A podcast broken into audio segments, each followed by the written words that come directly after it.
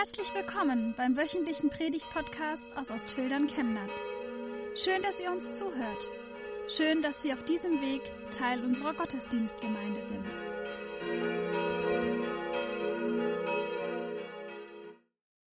Liebe Gemeinde hier in unserer Bartholomäuskirche und da draußen vor den Bildschirmen, nur noch gut sechseinhalb Stunden, bis es endlich rum ist. Ja, ich meine das Jahr 2020.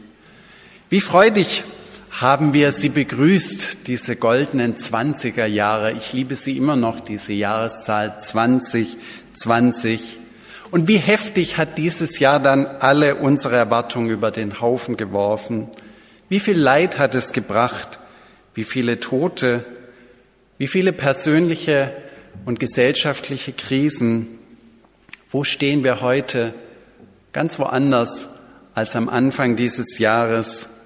Oh, wäre es doch schon rum, nicht nur dieses Jahr, sondern die ganze Situation.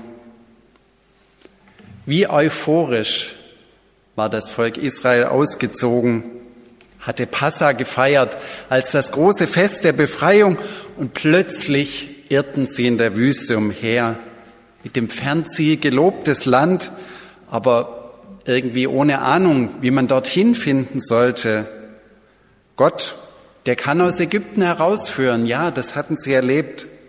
Aber konnte er sie auch den Weg hinführen in das Land der Verheißung, in das Land der Väter und Mütter, dorthin, wo es schon einmal gut war, dorthin, wo Gott den Abraham geführt hatte, Isaac und Jakob.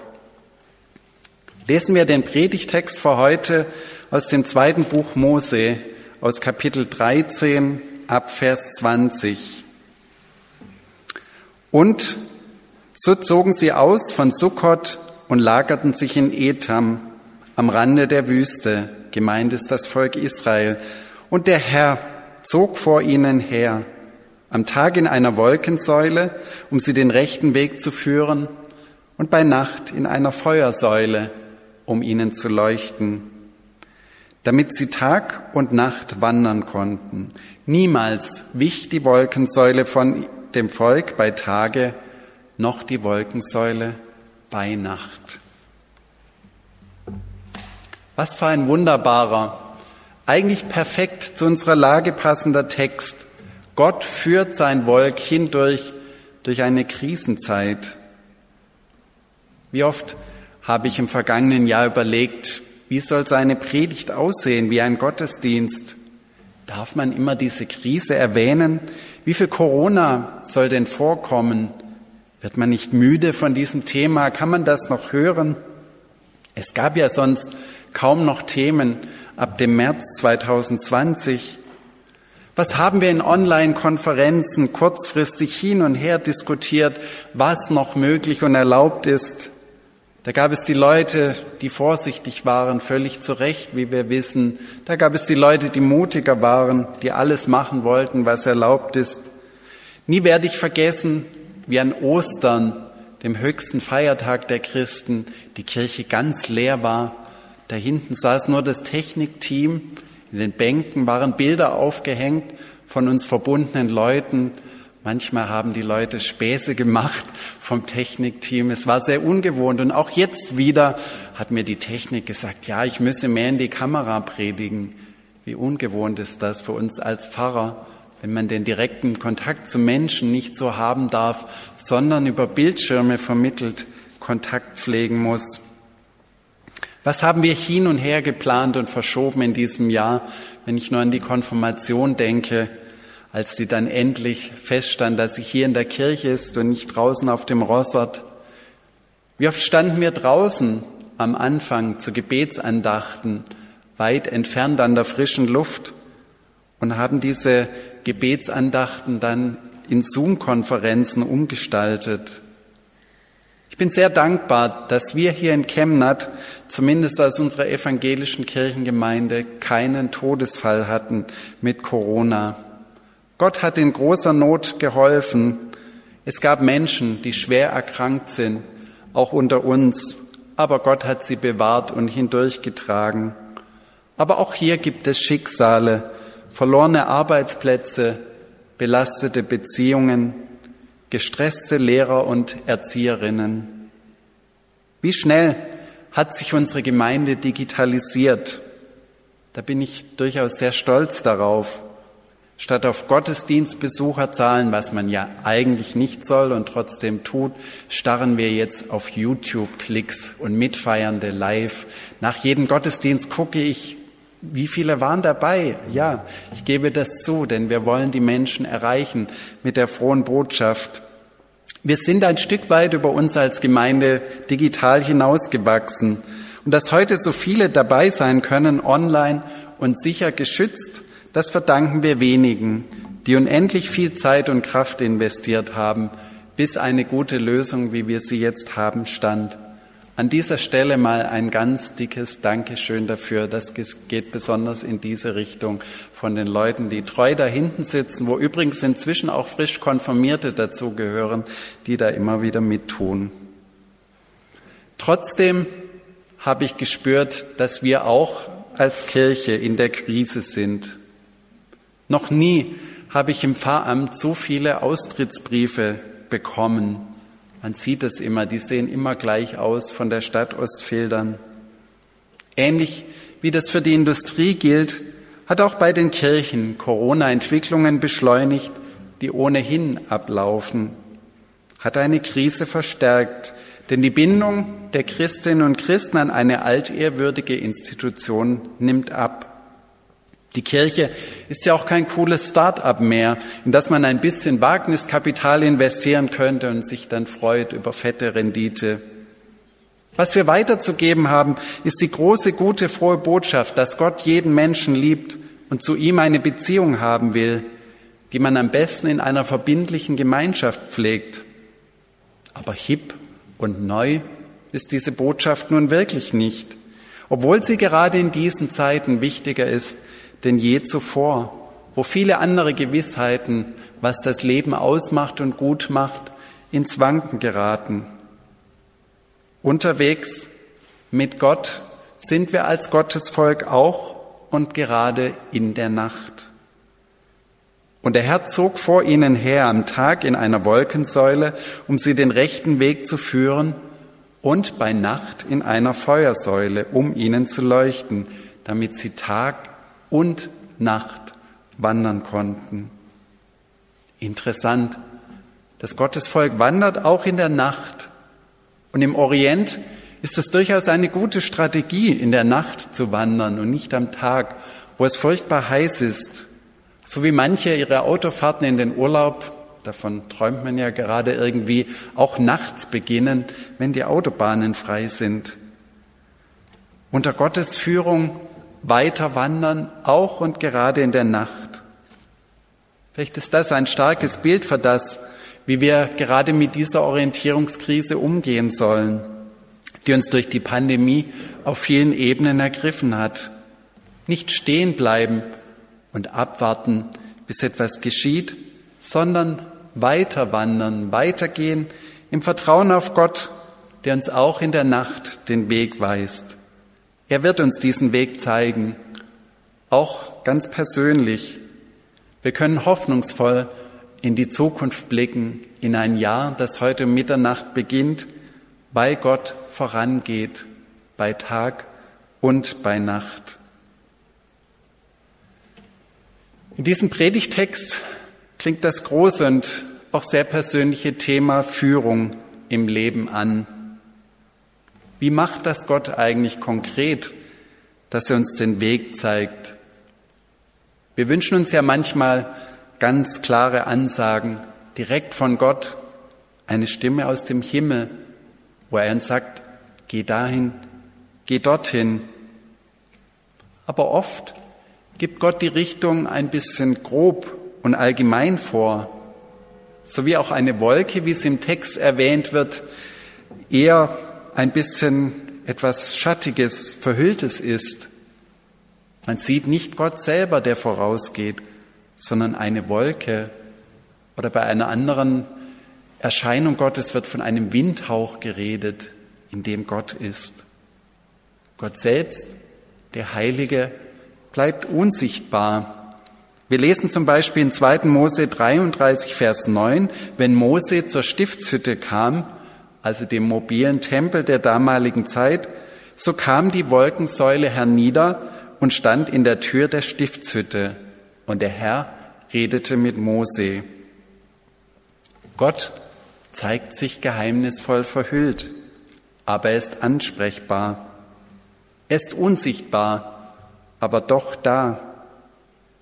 Dafür steht diese Wolke, die dem Volk Israel den Weg weist, die Wolke, die nachts, dann, wenn es besonders gefährlich ist, zur Feuersäule wird, damit man sie noch sieht. Wo haben Sie, wo hast du im vergangenen Jahr die Führung Gottes erlebt? Ich erinnere an die Jahreslosung. Ich glaube, hilf meinem Unglauben, die über diesem Jahr stand. Wo gab es die Erfahrung, dass Gott Wunder schenkt, dass Dinge sich positiv entwickeln, trotz allem kleinen Glauben, der uns prägt? Wofür kann ich persönlich Gott danken? Wo hat er mich hindurchgeführt, über Bitten und Verstehen hinaus? Nehmen wir uns einen kurzen Moment Zeit, um Gott dafür Danke zu sagen.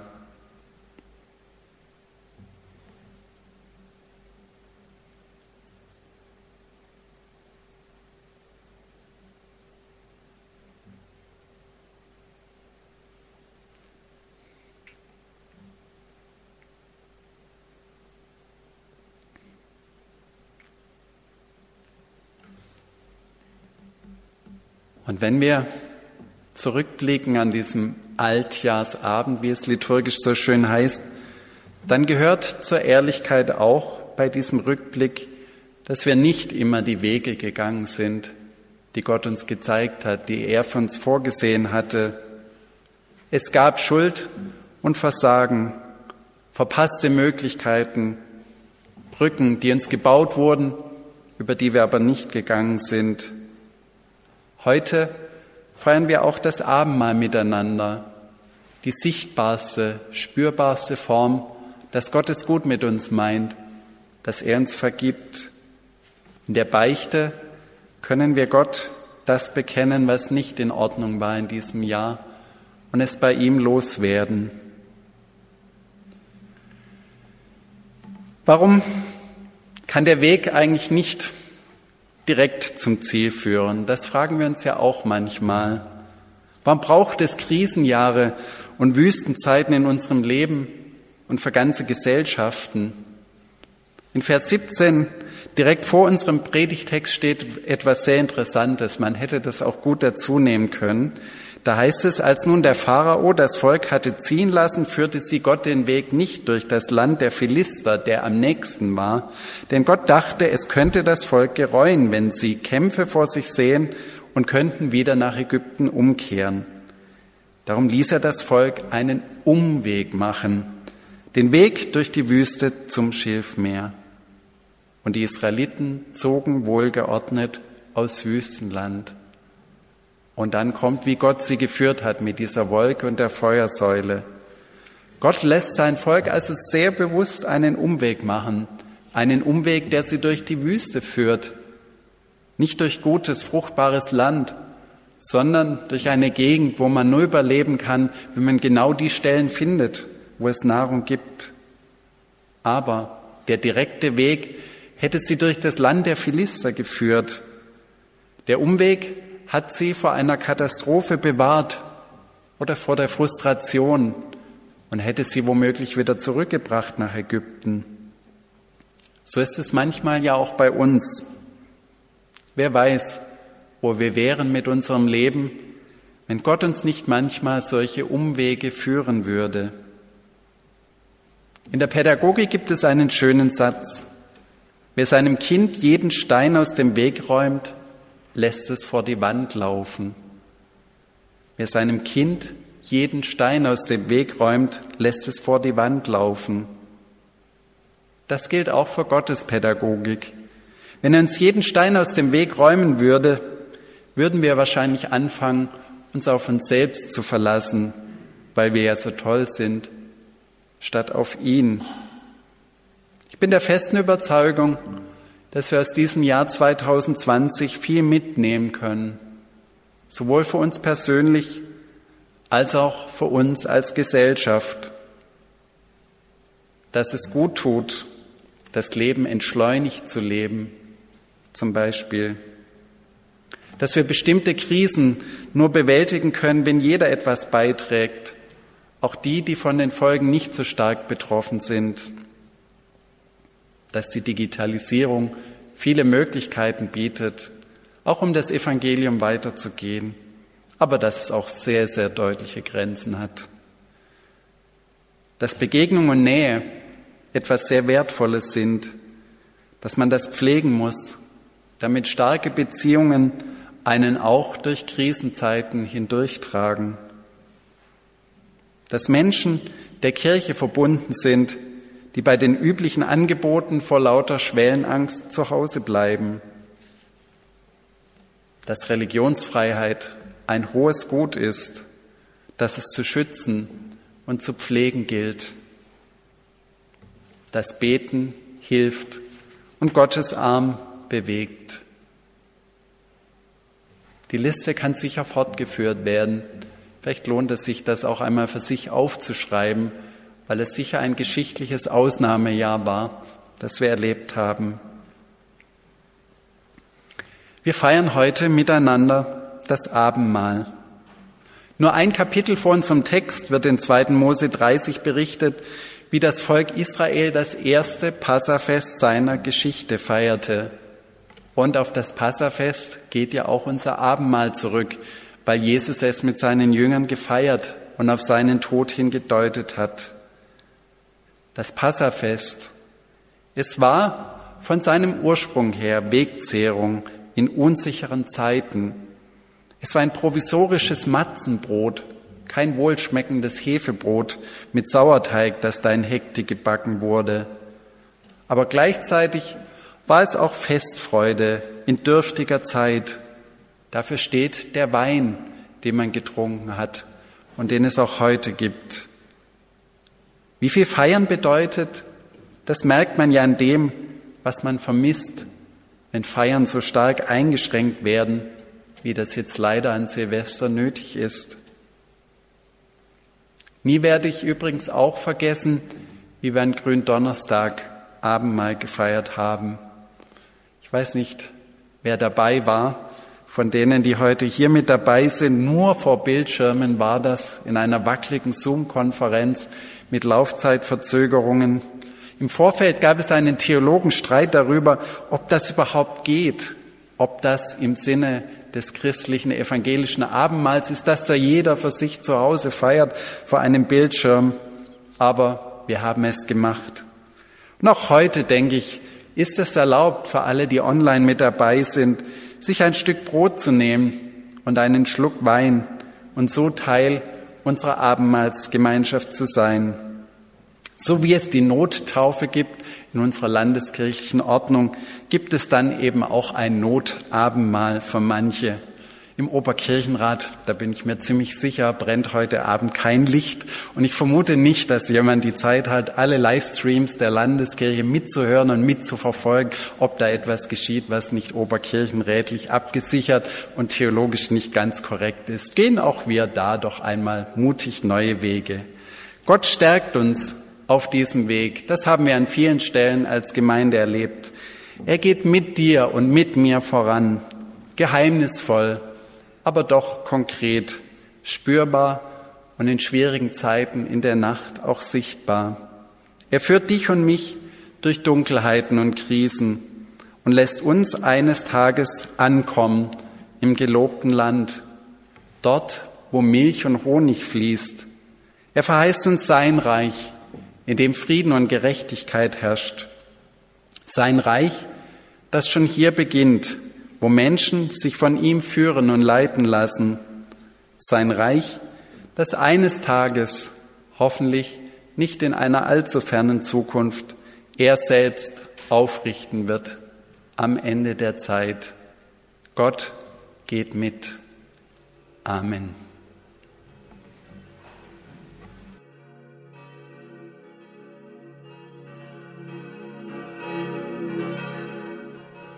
Wünschen eine gute und gesegnete Woche und hoffen, dass Sie nächste Woche wieder dabei sind oder wir dich beim nächsten Mal im Gottesdienst vor Ort sehen. Weitere Infos zur predigenden Person und zu den Angeboten unserer Kirchengemeinde findet man auf unserer Homepage chemnat-evangelisch.de.